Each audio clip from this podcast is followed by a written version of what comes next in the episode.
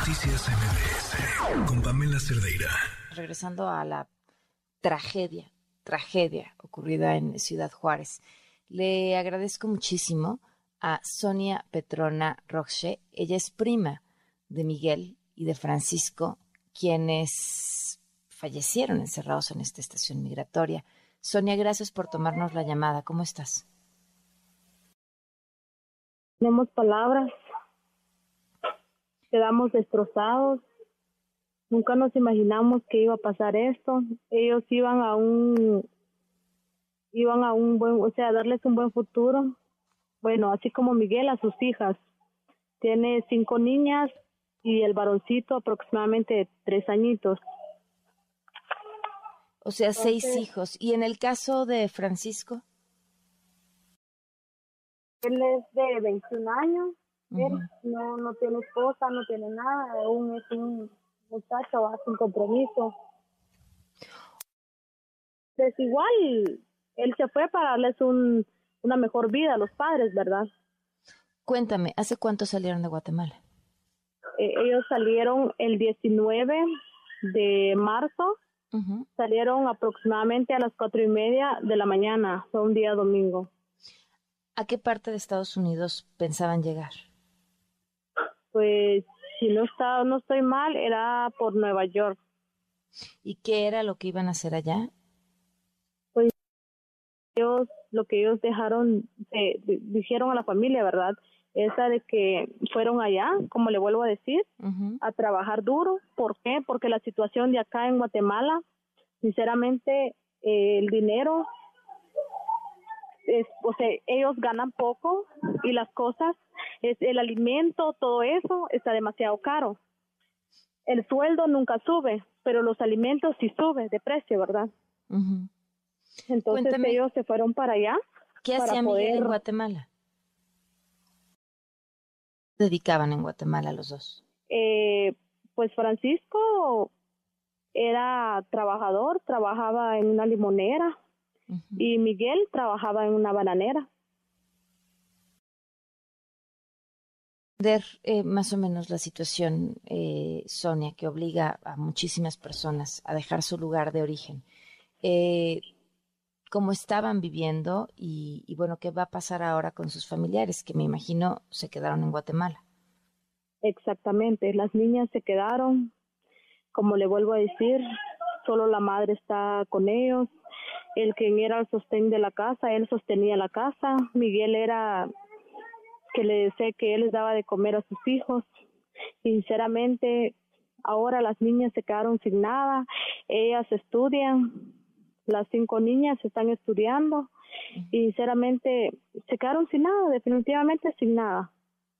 Ellos están exigiendo ahora que el cuerpo del padre lo traigan. Ellos quieren por lo menos, ¿verdad?, este ver el cuerpo del padre. ¿Qué hablaron con él?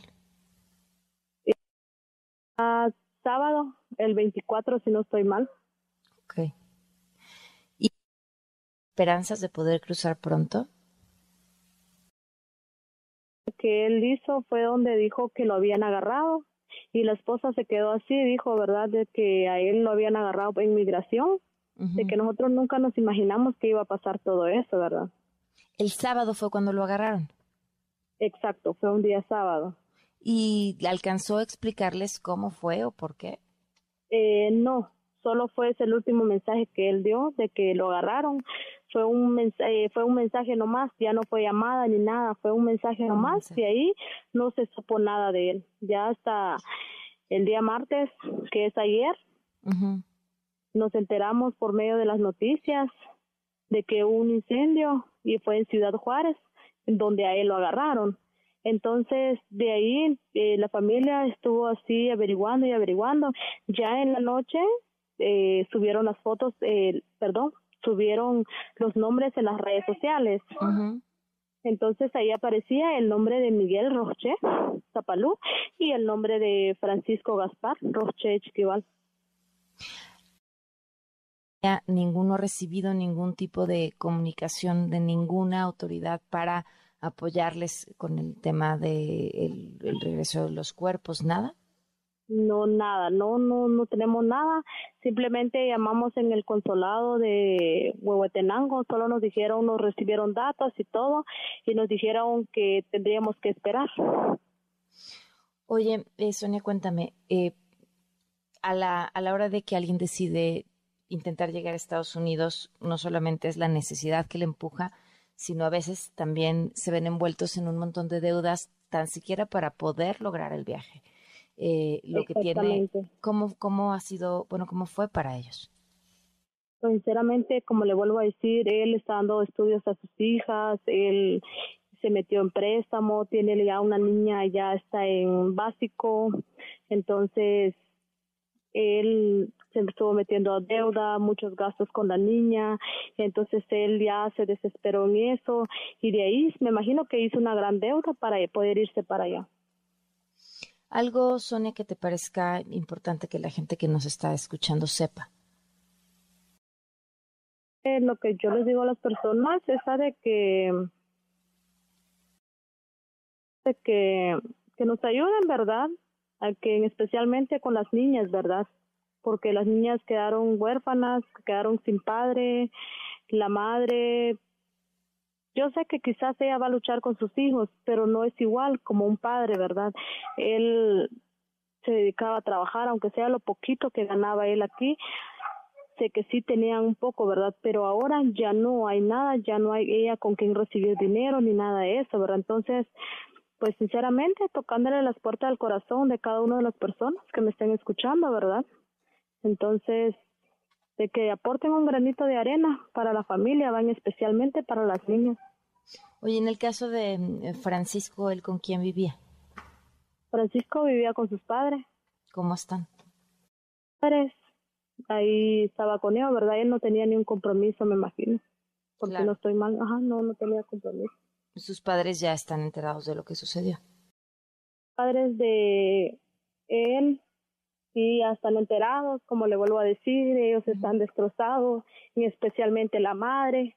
El muchacho no fue eso que él dejó dicho a su padre, el muchacho dijo que les iba a echar la mano, de que él los iba a ayudar, que él se fue para darle lo mejor a su madre y a su padre, ¿verdad? Como le vuelvo a repetir, aquí en Guatemala, en serio que el dinero que uno gana no alcanza. El sueldo de uno acá es menos y de, de la comida y todo, sé que gasta más. Sonia, ¿tú a qué te dedicas? ¿Te dedicas? Ajá. Eh, yo soy ama de casa. Tú eres ama de casa. Por ejemplo, alguien como Miguel, eh, ¿cuánto podía ganar al mes por su trabajo? por lo que yo tengo entendido, él ganaba 95 quetzales al día. 95 quetzales, ¿cuántos eran en dólares? Exacto, llevaba, este, ganaba 95 quetzales al día. Son 12 dólares. Él tenía que llevar su desayuno, su almuerzo. Ajá. Y su refresco, ¿verdad? Entonces ya sumándolo esa, ese dinero que él gana diario, de que no, no, sé que no, no tenía, o sea, no podía él utilizar en otras cosas, ¿verdad? Sonia, la, la oportunidad de hablar, estamos al pendiente de, de, ustedes, de su familia, por supuesto, de los, el hijo y la, las hijas de Miguel, eh, y en contacto para ver cómo es que se puede apoyar esta familia. Muchísimas gracias. Un abrazo, Sonia, buenas noches. Noticias MBS